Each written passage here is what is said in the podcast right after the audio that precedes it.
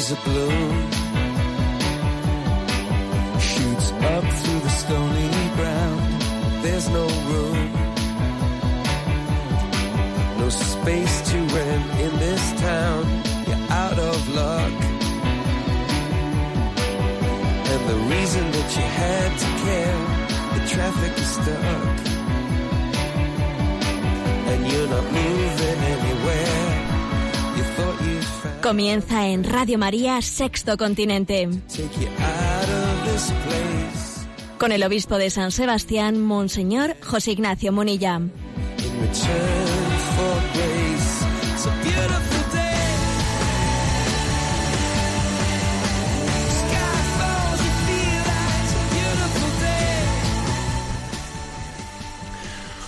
Un cordial saludo a todos los oyentes de Radio María. Un día más, con la gracia del Señor, nos disponemos a realizar este programa llamado Sexto Continente, que lunes y viernes realizamos de 8 a 9 de la mañana aquí en directo en Radio María España.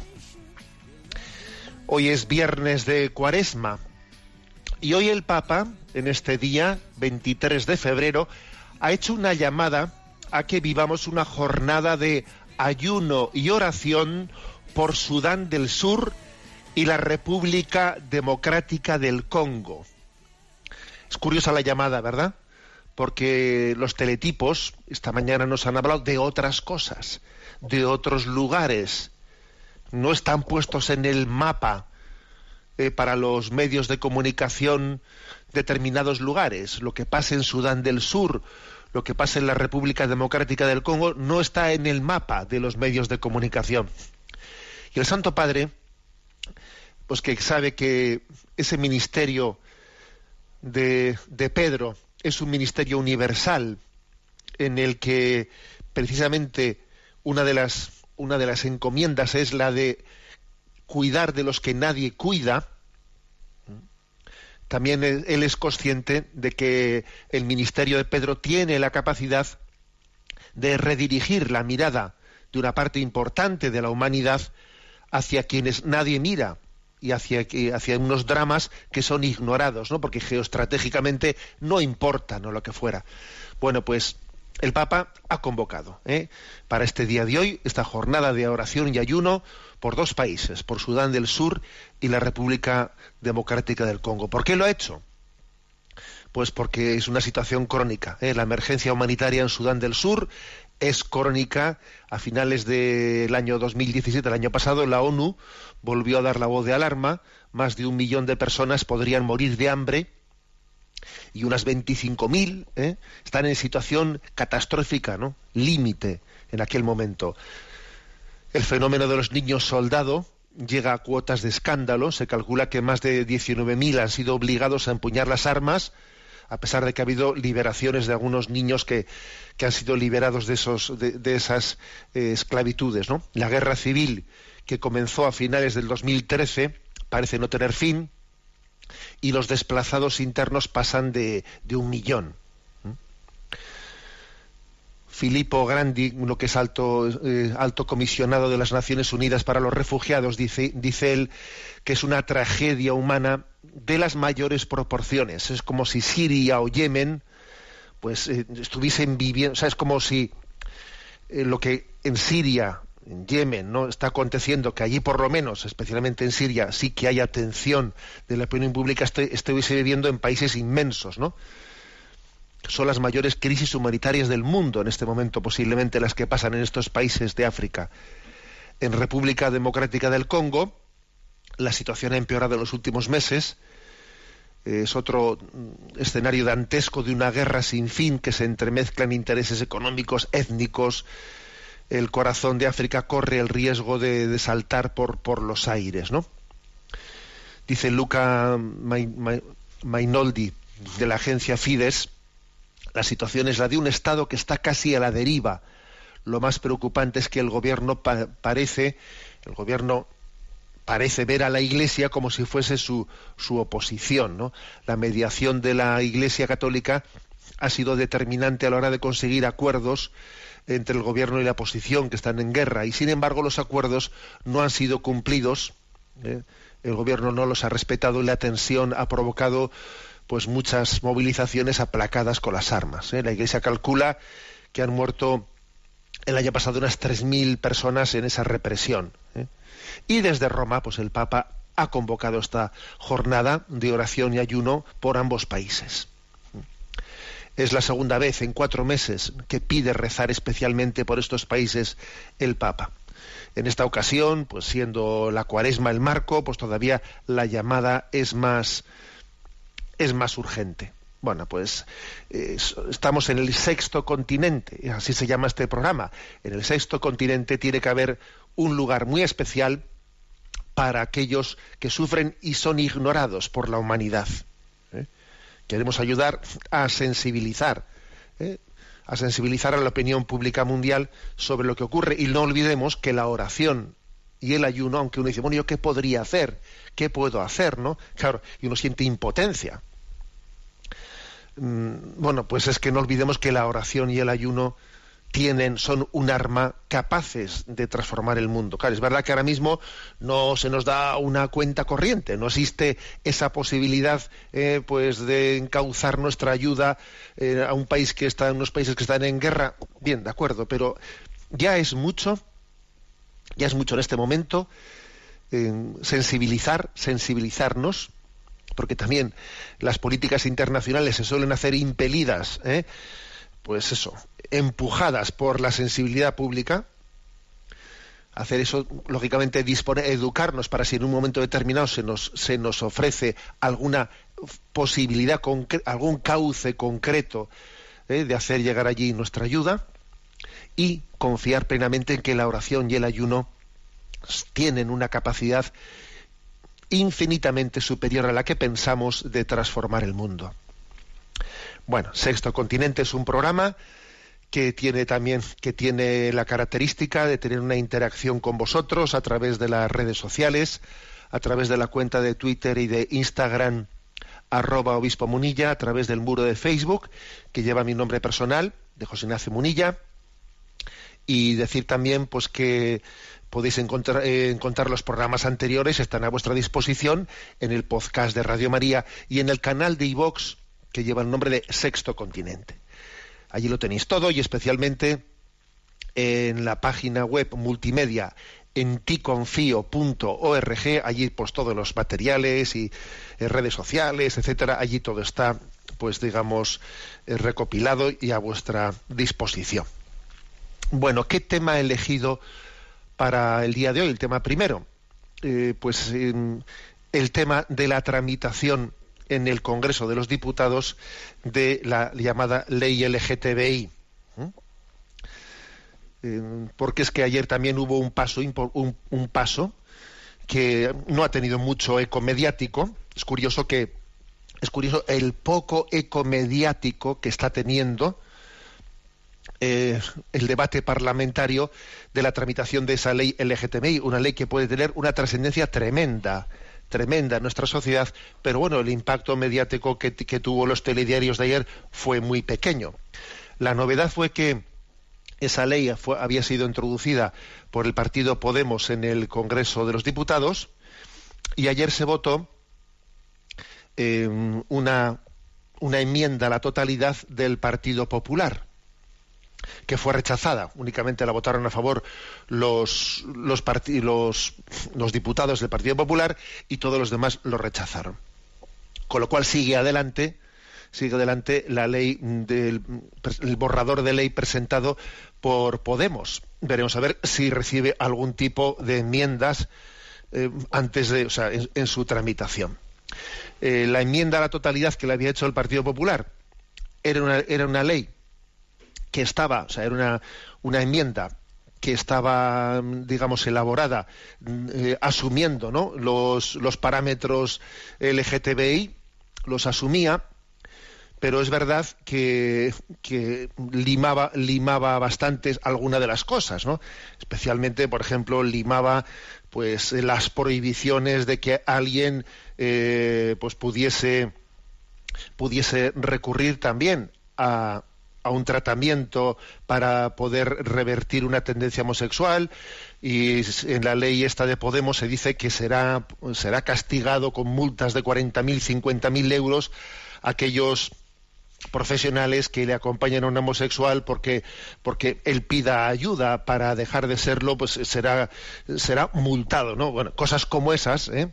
pues digamos en la ley de en la en el borrador de esa enmienda a la totalidad habían sido habían sido suprimidas cosa que, tiene, tiene, algo de sorpresa, porque es curioso que en el Partido Popular existan contradicciones tan flagrantes como que lo que el Partido Popular ha aprobado en el Parlamento de Madrid, por ejemplo, y en otros parlamentos, sin embargo, en esta, en esta propuesta que hacía a nivel del Parlamento Nacional, pues no había sido más suave que en lo que había aprobado en los parlamentos autonómicos, ¿no?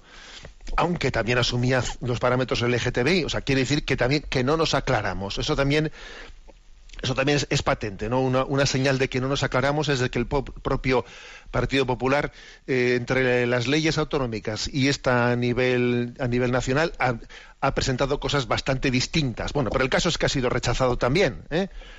Ha sido rechazado y ahora nos encontramos, pues, en una situación en la que es mucho lo que se juega, ¿eh? es mucho lo que se juega nuestra la educación, ¿eh? especialmente la educación, porque estas leyes tienen un apartado en el que se en el que se desarrolla diciendo que tiene que ser implementado en el, en el sistema educativo desde la primaria, desde la infantil y primaria, esta perspectiva ¿eh? antropológica distinta ¿eh? con lo cual estamos hablando de que no únicamente se está dando salidas a situaciones concretas, puntuales que algunas personas pueden tener, no, no, sino que aprovechándose de ellas, aprovechándose de ellas, pretendemos reformular la antropología. Por cierto, que todos los partidos políticos ayer en el Congreso, ¿no? Pues eh, hicieron referencia todos los que eh, votaron en contra de esa propuesta de enmienda del Partido Popular hicieron referencia a un niño eh, a un niño que en días anteriores se había suicidado, bueno, un niño un transexual, un niño de 16 años que se había suicidado y todos reivindicando, eh, pues echando, recurriendo, ¿no? Al drama, al drama para apoyarse en él y diciendo que fíjate no pues esta ley ha llegado tarde para ese para ese niño etcétera y tal no que se ha suicidado y no sé qué y hoy en la prensa viene una entrevista al padre del niño suicidado y una entrevista llena de sentido común tiene un titular, un titular la entrevista que desde luego hay que quitarse el sombrero ante ese padre y el padre dice, oye, mi niño no se ha suicidado por ser transexual, ¿eh? Se ha, suicidado, por otras cosas, por más cosas, pero no, ¿eh? o sea, es curioso, todo el mundo intentando manipular eh, la muerte de ese niño. Y ahora viene el padre a decirnos eso, oye, mi niño no se ha suicidado por esto, se ha suicidado por, por más cosas. ¿eh? Claro, o sea, ¿de qué manera a veces también, ¿no? Pues cuando se intentan introducir ideologías, nos servimos manipulando de los dramas que existen para ponerlos a nuestro favor, ¿no? Bueno. Bueno, pues entonces yo creo que yo creo que es un momento ¿no? para, hacer una reflexión al hilo, ¿eh? al hilo de lo que está aconteciendo. Entonces, para, para, ver por dónde entramos esta reflexión, se me ha ocurrido, se me ha ocurrido dar voz, dar voz a esas propias propuestas LGTBI, a los propios colectivos. Sí, vamos a dar voz en este programa a esos colectivos LGTBI para que nos expliquen qué tipo de mm, alternativa antropológica es la que presentan y qué tipo de antropología es la que quieren presentar a los niños en el sistema escolar eh, y esa redefinición de qué, es el ser humano y de qué es la familia, bueno, pero que nos, que nos lo expliquen ellos, ¿eh? para que nadie diga, es que la manera que tiene usted de explicar lo que dicen ellos les está manipulando. No, no, vamos a dejar que lo expliquen ellos. ¿eh? Entonces, bueno, aquí tengo un, un vídeo un, vídeo en el que el propio colectivo LGTBI ha hecho una especie de explicación mínima ha ocurrido mucho por WhatsApp, ¿eh? ha ocurrido mucho por WhatsApp, y es que creo que hay cosas que, que lo mejor no es, a ver, poner, vamos a escucharlo, qué es lo que ellos mismos en siete minutos dicen de qué es ¿eh? la antropología LGTBI. Me da pena que, claro, la radio tiene sus límites, me da pena que al mismo tiempo que lo explican, ellos hacen algunos gráficos con algunos dibujos, pero creo que se entiende perfectamente el, eh, contenido, aunque no veáis desde en la escucha de la radio esa explicación. Bueno, pues vamos a por ello. Como digo, son siete minutos y luego lo comento. El ser humano es un ser sexuado, es decir, nace con órgano sexual. Cada individuo vivimos esa condición de ser una persona sexuada de una forma particular. Y a ese hecho le llamamos sexualidad. Pero, ¿cuántas formas de sexualidad hay? Vamos a verlo. Para eso, déjame que te aclare cuatro conceptos. Ya verás, te suenan todos seguro. Empecemos con el sexo biológico. El sexo biológico hace referencia a las diferencias biológicas existentes entre los hombres y las mujeres, los genitales, los cromosomas y las hormonas. Si tienes pene, testículos y tu cromosoma es XY, tu sexo biológico es hombre. Si tienes vulva, ovarios y tu cromosoma es XX, tu sexo biológico es mujer. Cuando naces, e incluso antes, se fijan en tu sexo biológico para decir si eres un hombre o una mujer. Y así eligen nombre. Siguiente concepto, identidad sexual. También se le llama identidad de género. Es sencillo, es la respuesta a cómo te sientes tú, hombre o mujer. ¿Te sientes hombre? Tu identidad sexual es de hombre. ¿Te sientes mujer? Tu identidad sexual es de mujer. Es una vivencia subjetiva. Y fíjate, porque esta puede coincidir o no con el sexo biológico. ¿Qué significa esto? Pues que la mayoría de los hombres tienen pene, pero hay algunos que han nacido con vulva, los hombres transexuales, y que la mayoría de las mujeres tienen vulva, pero que algunas de ellas han nacido con pene, las mujeres transexuales. Por cierto, a las personas cuyo sexo biológico e identidad sexual son coincidentes se les conoce como cisexuales. Ahora ya lo sabes. Vale, Seguimos con la orientación del deseo o la orientación sexual, que esto suele estar más claro. La orientación sexual está relacionada con tu preferencia sexual, es decir, con el sexo del cual te sientes atraído emocional, sexual y afectivamente. Si te gustan las personas del otro sexo, eres heterosexual. Si te sientes atraído o atraída por personas de tu mismo sexo, eres homosexual. Esto es fácil, ¿no? Por último, te explico qué es la expresión del género. A ver, la sociedad marca que te comportes de una forma determinada por el hecho de ser u hombre o mujer. La forma de gesticular, de vestir, tus aficiones, son diferentes para el género femenino y el masculino. Y así, tu expresión de género es masculino si, por ejemplo, te gusta el fútbol, te interesan los coches y se gesticulas de forma brusca. Tu expresión de género será femenina si, por ejemplo, llevas el pelo largo, vistes falda, te gusta maquillarte y te interesa la danza es el rosa para las chicas y el azul para los chicos que te marcan desde que naces. Y ahora, atención. Mira cuántas combinaciones posibles existen con estas cuatro categorías. Puede ser un hombre con pene heterosexual y femenino.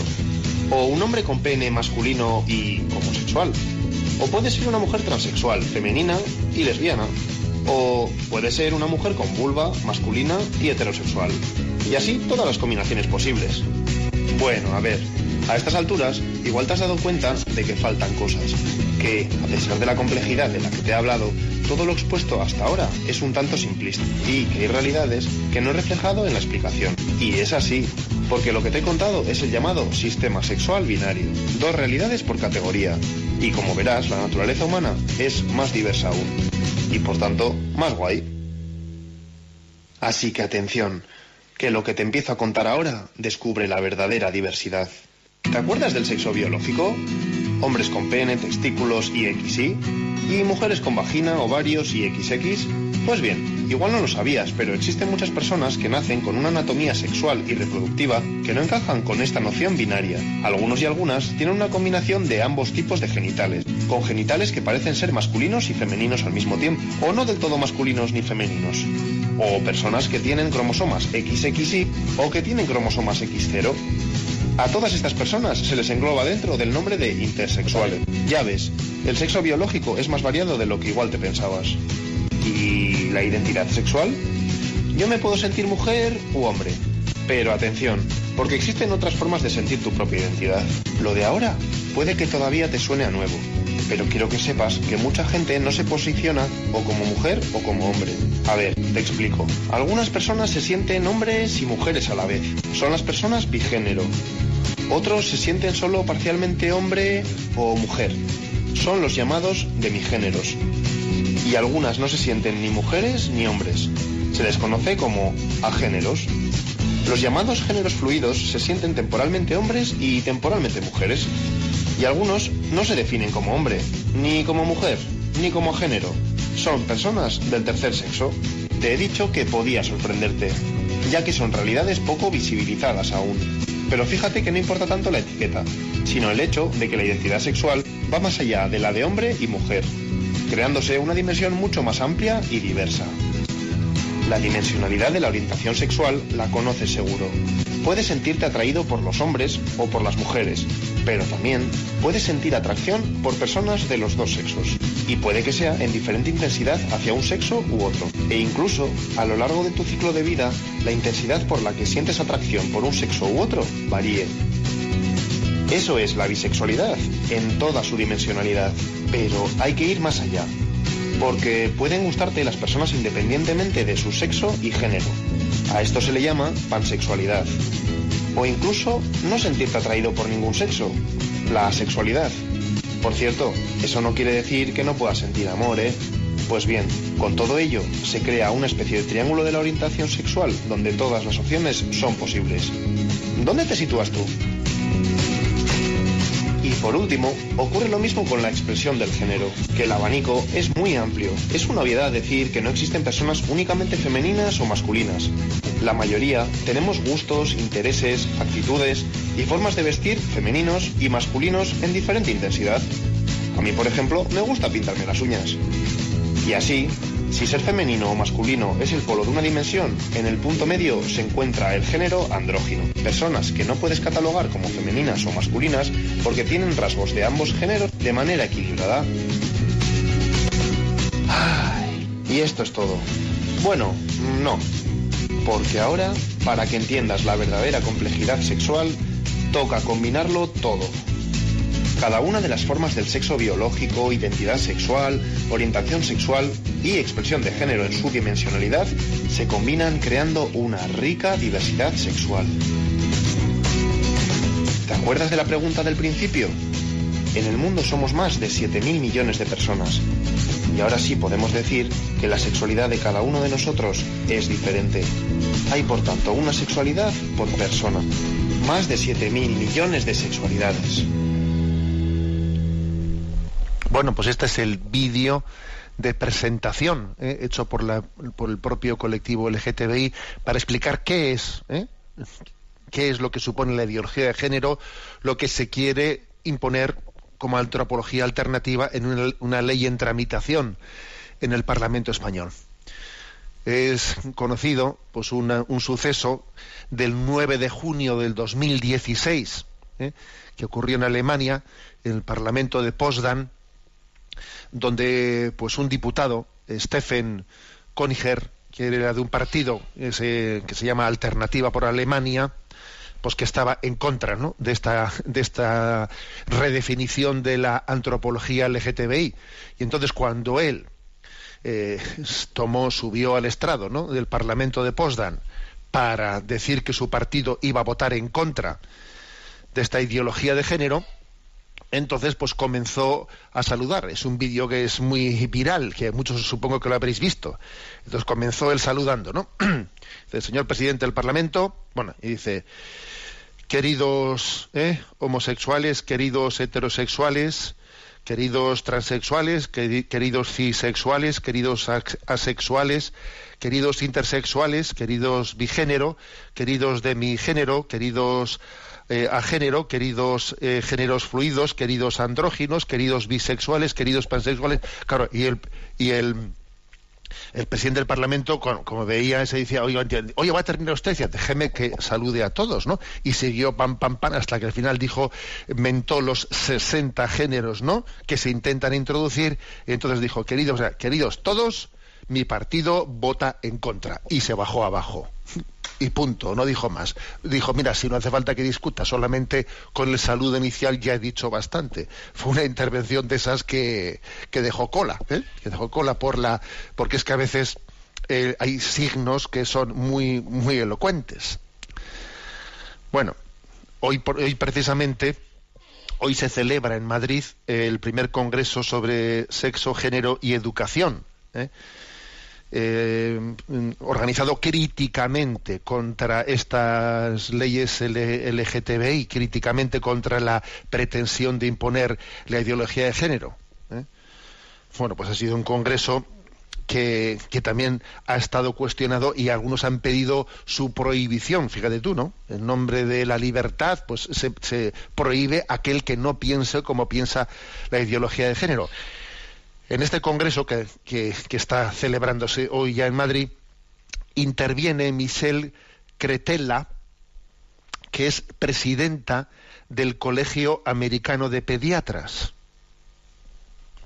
que es una, vamos, el Colegio Americano de Pediatras tiene una, una batalla muy importante, muy fuerte, pues contra esa imposición de esta ideología. ¿eh? En una entrevista que le hacían en el, actual el, viernes o el sábado pasado, decía, eh, decía Cretella que el transexualismo amenaza la salud de, los, menores y hablaba de la barbaridad que supone el introducir estos conceptos. En concreto voy a leer una, pregunta y una respuesta porque me parece muy interesante. ¿no? Le preguntan, ¿en qué medida influyen los factores ambientales en los casos de disforia de género. ¿eh? Sabéis que disforia de género se entiende cuando, cuando un niño él se siente como una niña, etcétera, o una niña se siente como un niño, eso se llama disforia de género. Bueno, ¿en qué medida influyen los factores ambientales? Y responde ella. La disforia de género en la infancia, la creencia de que uno no es su sexo biológico, es predominantemente influida por factores medioambientales y psicosociales, incluidas las dinámicas familiares por sus iguales y por la sociedad en general. La disforia de género no es como el color de la piel. Estudios sobre gemelos idénticos lo demuestran. Si la disforia de género o la creencia transgénero fueran innatas, si fueran innatas o inmutables, como el color de la piel, los gemelos idénticos tendrían la misma identidad de género, cerca del 100% de las veces. A ver, si los gemelos idénticos, que tienen eh, la misma información genética, el uno y el otro, si la transexualidad fuese algo que viniese de naturaleza, entonces los gemelos idénticos tenían que ser los dos transgénero. Pero no es así. No es así. Sin embargo, los gemelos idénticos solo suelen coincidir con datos de Estados Unidos en ese transgénero el 28% de las veces. Eso significa que aproximadamente un 72% de lo que acontece en la creencia transgénero sucede después del nacimiento, no antes del nacimiento debido a que la tasa de transgenderismo es mayor entre gemelos idénticos que entre la población en general, se deduce que existen influencias biológicas que predisponen tal vez ciertos rasgos de personalidad que son más vulnerables al desarrollo de esa confusión. Sin embargo, la predisposición no es predeterminación. Sin factores psicosociales postnatales, la disforia de género no se desarrollará. ¿Eh? O sea, bueno, es una doctora, como digo, está hoy en Madrid, que ella es la, presidenta del Colegio Americano de Pediatras. ¿eh? Bueno, en Estados Unidos existe por lo menos la libertad de que el Colegio eh, Americano de Pediatras pueda mm, pues, posicionarse y hablar con contundencia en contra de la ideología de género y en contra de este transexualismo. Y claro, su opinión pues, pues tiene, tiene mucho, mucho peso, ¿no? Bueno, ¿qué, alguna, digamos, reflexión, reflexión concreta que me parece, me parece interesante, ¿no? Primero, decir que a este respecto, ¿qué ideología hay aquí de fondo? ¿no? La ideología de fondo es, en, es, está el hecho de que el deseo, el deseo humano, sea como el valor máximo y supremo eh, por encima de la naturaleza. O sea, considerar la libertad absoluta por encima de la naturaleza. No darle a la naturaleza humana ni ningún tipo de normatividad o de autoridad sobre nosotros. Es curioso, porque en el mundo animal y en el mundo inanimado, pues eh, hay una especie de respeto absoluto en el pensamiento políticamente correcto, ¿no? un, valor absoluto en el respeto a las leyes biológicas. Pero eso en el mundo animal, eso, pues en el mundo vegetal, ¿eh? Eh, se habla en contra, pues de los, por ejemplo, de los alimentos transgénicos, de los transgénicos, eh, pues se quiere prohibir, ¿no? Los alimentos transgénicos y que se respete plenamente, ¿no? Pues el equilibrio de la naturaleza. Pero sin embargo, fíjate, lo políticamente correcto es denunciar los, las manipulaciones transgénicas de los alimentos. Pero sin embargo, lo políticamente correcto es decir que uno tiene derecho a ser transgénero. ¿eh? Curioso. ¿eh? Curioso que haya una sensibilidad tan grande hacia la ecología animal eh, mineral, vegetal, y sin embargo hay una insensibilidad tan grande hacia el respeto de la propia ley natural. Entonces, ante, el, ante el, hecho de que existe disforia de género, que ciertamente, aunque sea, aunque sean unos casos mm, pues muy, pequeños, muy pocos, ¿no? comparativamente hablando con los de la población general, pues que se, se supone que, por ejemplo, puede haber en este momento unos 6.000 casos en España, ¿eh? 6.000 casos que se estén eh, supervisando o tratando ¿no? de disforia de género en niños. Pero claro, imaginaros lo que es eso con toda la población de 45 millones, ¿no? Pues, o sea, sin embargo, eh, es curioso que se quiere, aprovechando esto, ¿eh? no dar una respuesta concreta a esos casos que obviamente habrá que darla, sino aprovechar esos dramas o esas situaciones para redefinir la antropología e implementarla de forma obligatoria para todo el mundo. Entonces, ¿qué, ideología está detrás en, esta, en este tratamiento de la disforia de género? Pues la ideología que está detrás es que es la naturaleza la que tiene que someterse al deseo. No es el deseo el que tiene que ser educado para adaptarse a la naturaleza. No. La naturaleza tendrá que someterse yo redefino, redefino lo que es la naturaleza para que se adapte a mi deseo. Eso es lo que hay detrás de esto, es una especie de ideología, ideología del deseo. Imaginemos, por ejemplo, lo que es esto, apliquémoslo a la, raza. Porque también existe disforia de raza, ¿eh? También hay personas que han nacido pues, en, en la raza negra y que no están a gusto, no están a gusto con su piel negra, con su raza negra, y desean ser blancos y entonces se hacen tratamientos para intentar que su piel no sea negra, ahí tienes el caso de Michael Jackson, etcétera, y venga intentando, intentando, intentando ser, ser blancos, ¿no? Ahora, mm, que, y, es insensato pensar, es insensato decirle a Michael Jackson, oiga, no será mejor, no sería, mm, no será más adecuado la realidad que usted acepte, se acepte a sí mismo como nacido en la raza negra e intente ver por qué tiene usted esa dificultad de aceptar su, condición, su raza, en vez de luchar contra ella. Acéptese y, y, vea por qué dificultades y qué heridas son las que le están dificultando a usted esa aceptación de sí mismo. Es una barbaridad decirle a tal, a tal persona, a una persona una cosa como esa. Es decir, que el deseo tendrá que ser educado conforme a la naturaleza, ¿no? Bueno, es decir, que existe una ideología que hace que en los conflictos de disforia de género no se permita más que una solución.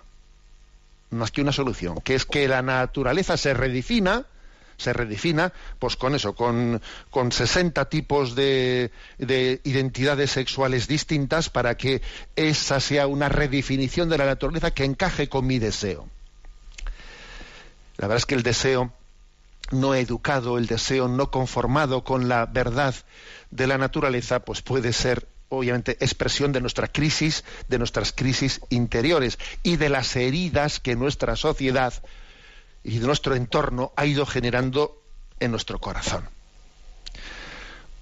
Y, lo que es peor de todo, ¿eh? lo que es peor de todo con respecto a, estas leyes, lo peor de todo es que, bueno, mm, porque puede existir, yo entiendo que, puede, que pueden haber casos difíciles en los que serán unos padres los que tengan eh, la tutela, el, derecho a ser eh, y el deber de ser ellos los que los que tutelen de qué manera un hijo que está en una situación como esta de, de disforia de género, de qué manera llevan adelante o le dan una solución a un caso concreto que será duro. ¿eh? Ya, pero es que pero es que esta ley no plantea eso. Esta ley no plantea que sea la familia, los padres, los que tengan que ¿eh? el derecho de ver cómo gestionan un problema de disforia de género y que sean ellos los que tomen la decisión ¿eh? de si es la naturaleza la que se conforma al deseo o el deseo el que se conforma a la naturaleza. No, no. Es que el planteamiento que se hace aquí es que se obligatoriamente todo el mundo tiene que hacer esta interpretación y los padres que no lo hagan, los padres que no lo hagan, pues serán puestos bajo sospecha de que no están tutelando a sus hijos hasta el punto de poder quitarles la patria potestad de sus hijos. Es decir, que hemos visto ya casos en Canadá, etcétera, en los que cuando unos padres no han estado dispuestos a hacer una operación transgénero con un hijo, el Estado les ha quitado la patria potestad de su hijo. Porque, o sea, aquí el asunto está en que mm, se está haciendo un marco de aplicación obligatoria y el que se mueva y el que o sea, es obligatorio hacer esta interpretación y el Estado se le impone a la familia, se le impone a la familia. Y además lo impone el sistema educativo, de manera que los niños, ¿eh? pues desde, desde, sus cinco añitos, pues tienen su libro de texto en el que allí, pues, ese, pues ese ese audio que hemos puesto antes en el que se explica, pues se le va desde los cinco añitos explicando, pues mira, tú puedes ser, pues puede ser esto, puede ser eh, bigénero, puede ser eh, género, puede ser heterosexual, homosexual, tú puedes tener eh, todo este tipo de... A ver, y le estás creando al niño vamos, una, una perplejidad interior gratuitamente cuando no tenía ninguna necesidad de ella y estás aprovechando, aprovechando eh, la excusa de alguna de algún problema concreto de algún niño para redefinir el concepto de la antropología para todos e imponerla obligatoriamente, ¿no? Bueno, pues esto es lo que está en juego en estos días en el Parlamento español y lo curioso es que, bueno, pues eh, obtiene mucho más eh, espacio, ¿no? En los telediarios cualquier otra cosa que suceda, cualquier cosa obtiene obtiene más espacio porque esto parece que que no hay un debate no hay un debate real, porque, pues porque nadie se atreve a arguir con, con argumentos de fondo. Nadie se atreve a arguir con argumentos de fondo, sino que, bueno, eh, se repiten tres frases hechas, ¿no? Y entonces eh, lo, curioso es que nos dicen que hay, que salir del armario, lo cual yo sería el primero, el, el primero que, que sería capaz de sugerir, o sea, de aceptar esa expresión, pero salir del armario quien no, quiere decir que uno salga del armario por la puerta que usted me indique. Déjele a la gente que sea libre para elegir por qué puerta quiere salir del armario. No pretenda usted obligarle a la familia, al individuo, cuál es la puerta para salir del armario. Oiga, que somos libres.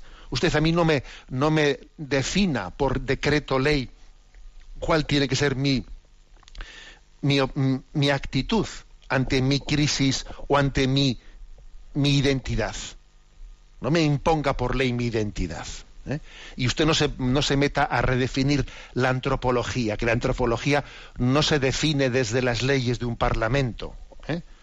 Es como si un parlamento dijese, vamos a votar si Dios existe. Oiga, eso no se vota en el parlamento. Vamos a votar qué es ser hombre y mujer, qué es la antropología. Oiga, eso no se vota en un parlamento, son conceptos prepolíticos, ¿me explico? O sea, son conceptos prepolíticos que, que, la política no los, no, los define, no, los define, ¿no? Bueno, pues como veis el debate es ya, y la falta de debate en la sociedad, bueno, pues por lo menos en Radio María intentamos nosotros sí ¿eh? poner el acento en donde, en donde debe, debe ponerse, donde se está jugando verdaderamente, ¿no? Pues nuestra, nuestro futuro, ¿no?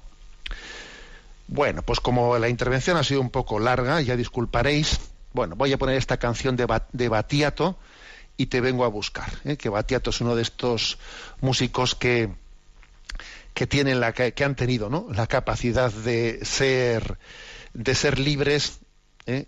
y ser eh, la libertad de los inactuales, ¿no? O sea, ser en cada momento decir lo que crees que debes de decir al margen de lo que sea políticamente correcto en ese momento. Y te vengo a buscar, de Batiato.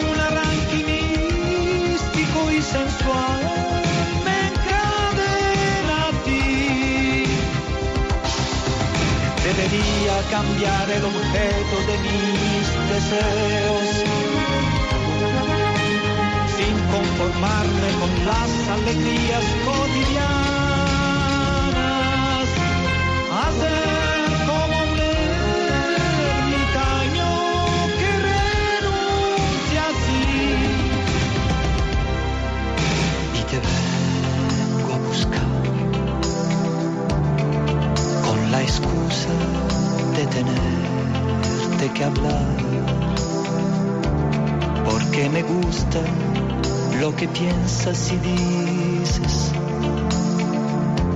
porque en ti veo mis raíces.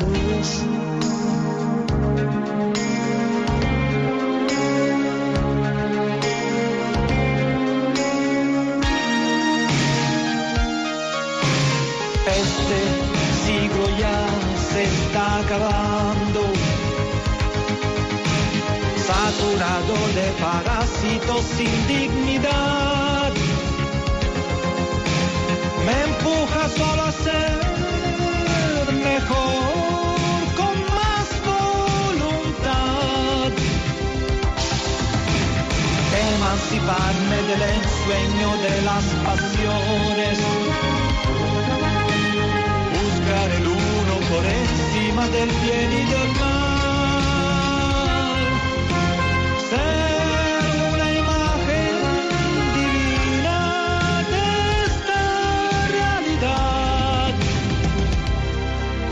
Te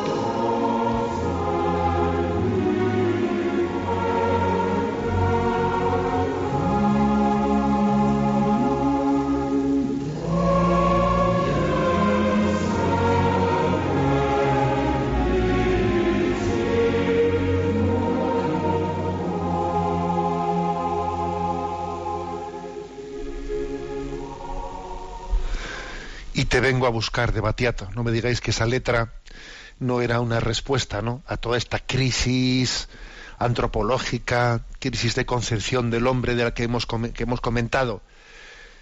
Eh, dice, leo un par de párrafos ¿no? de esta letra.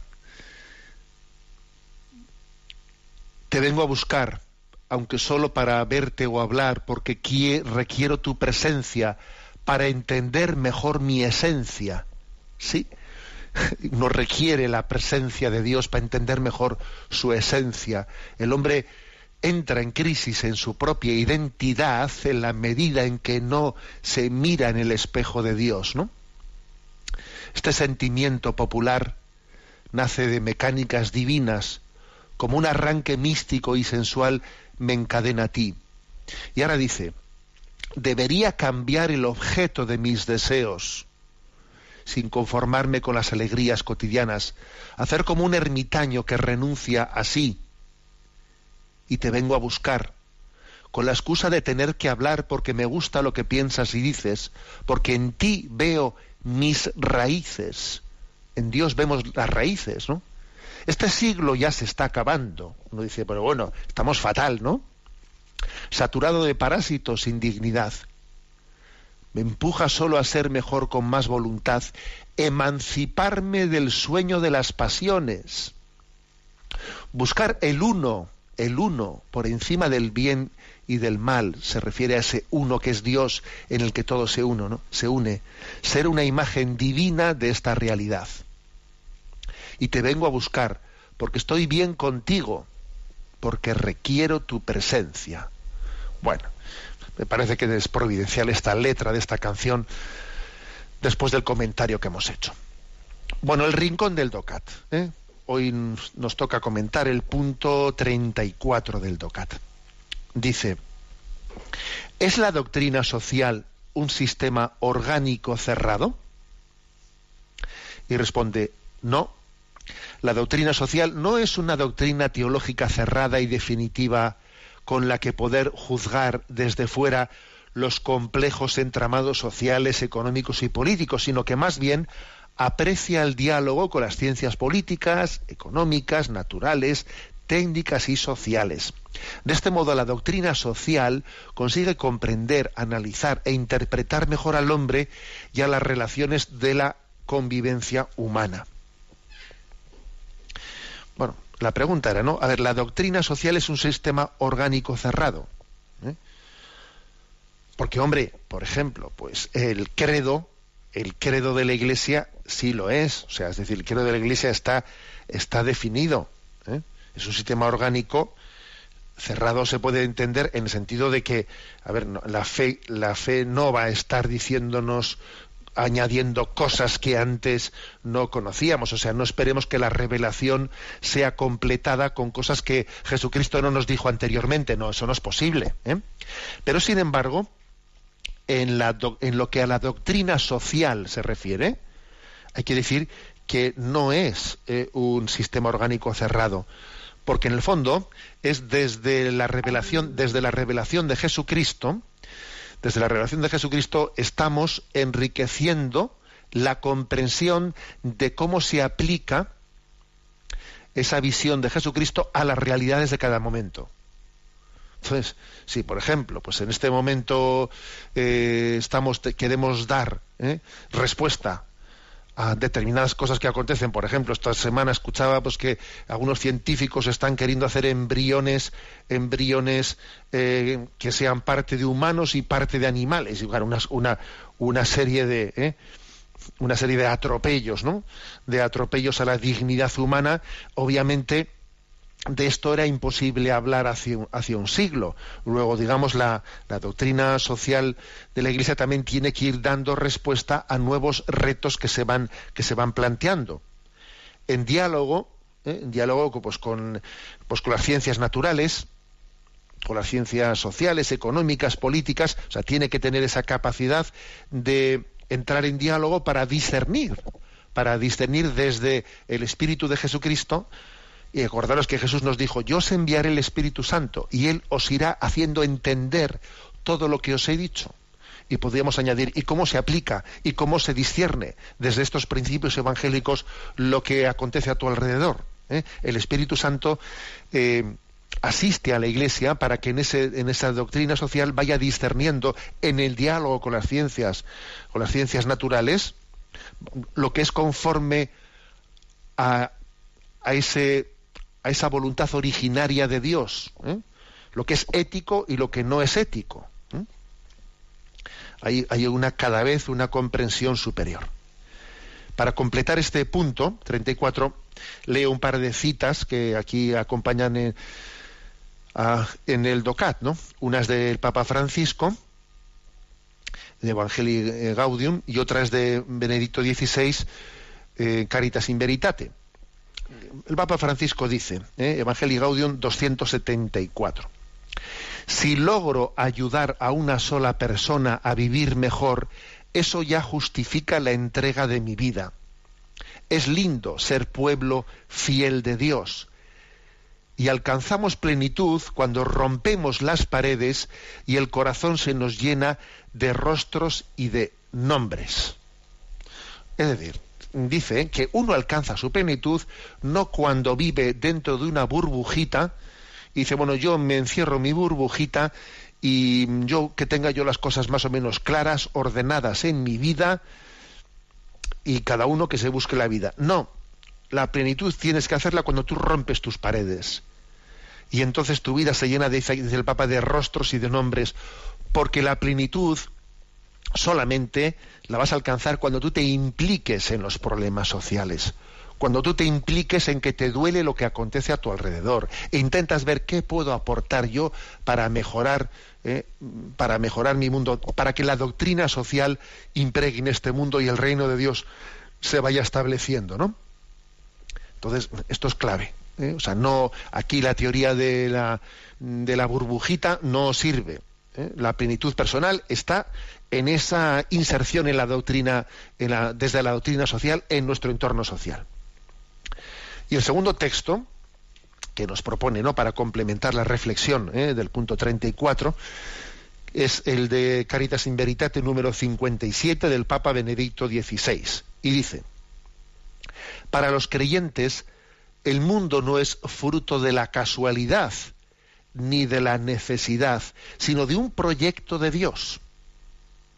De ahí nace el deber de los creyentes de aunar sus esfuerzos con todos los hombres y mujeres de buena voluntad de otras religiones o no creyentes, para que nuestro mundo responda efectivamente al proyecto divino, vivir como una familia bajo la mirada del Creador.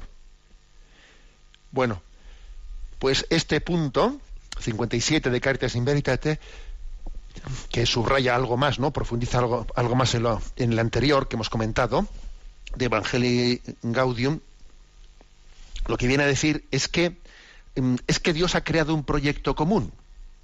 Es que no somos un montón de proyectos individuales que acontecen al mismo tiempo superpuestos, no. Es que entre todos nosotros formamos uno. Hay una familia, bajo la mirada de, un, de un creador de todos nosotros. Hay un proyecto común. Luego, tú no puedes llevar adelante ¿no? tu proyecto individual desligado del proyecto común. Existe una tendencia muy grande en nosotros al individualismo, incluso al decir yo, pues eso, no, para salvarme, eh, yo personalmente que no, que eso no, eso no es así, ¿eh? que Dios nos ha creado en familia. Y esa, y esa conciencia de que vamos todos unidos, vamos todos en la misma, es pues en el mismo reto, en el mismo reto compartido, eh, es clave ¿no? para que entendamos lo que es la doctrina social y para que entendamos la clave de la comunión que está en el centro de la Sagrada Escritura y de la revelación. Bueno, aunque sea de una manera muy breve, muy breve, vamos a dar paso a una consulta de uno de los oyentes. Sabéis que en el, en el correo electrónico sextocontinente arroba radiomaria.es podéis hacer llegar vuestras consultas y bueno, pues eh, prometo que otro día dedicaremos más tiempo a ellas.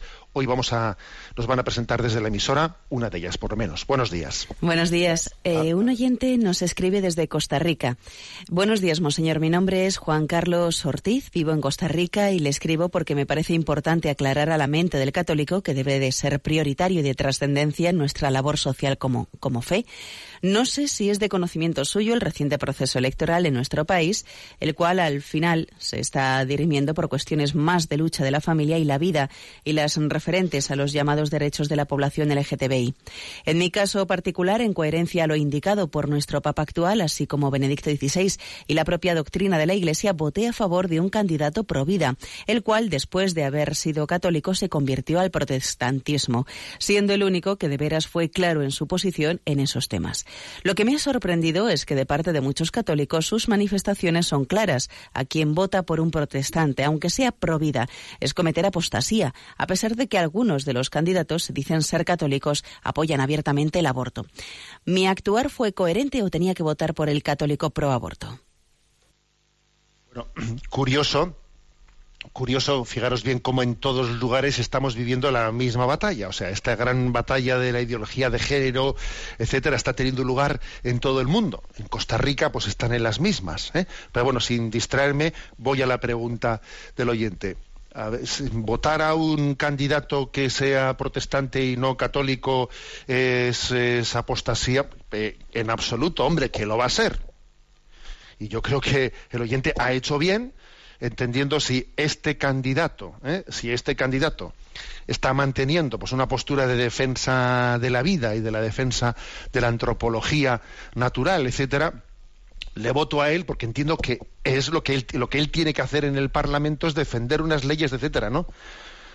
O sea, y, no voy a tener que votar yo a otro que es católico encima cuando el católico no está haciendo lo que debiera de hacer. A ver, aquí el asunto, cuando uno vota a un parlamento, no está votando la religiosidad. Claro que la religiosidad eh, ayudará, ¿no? Debiera, debería de ayudar. Pero claro, por desgracia hoy en día, pues podemos ver a un político católico que no es coherente con sus principios o podemos ver a un político protestante que tampoco es coherente con sus principios. Luego hay que votarle por la coherencia con esa ley natural. Y obviamente, gracias a Dios, ¿no? en cuestiones como son la vida, etcétera, pues existe un gran consenso, un gran consenso entre las distintas religiones, con lo cual más que si es protestante o si es eh, judío o si es eh, etcétera ortodoxo o católico, lo que hará falta es ver si es coherente. Porque si es coherente en estos temas va a tener la misma, la misma capacidad de defender la ley natural desde el escaño de, su parlamento. O sea que ha hecho, hecho bien, sin duda alguna, ¿no? Bueno, tenemos el tiempo cumplido. La bendición de Dios Todopoderoso, Padre, Hijo y Espíritu Santo descienda sobre vosotros. Alabado sea Jesucristo.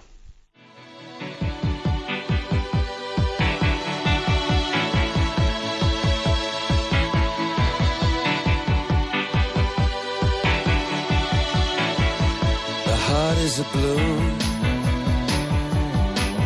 shoots up through the stony ground. There's no room. No space to rent in this town. You're out of luck. And the reason that you had to care the traffic is stuck. And you're not moving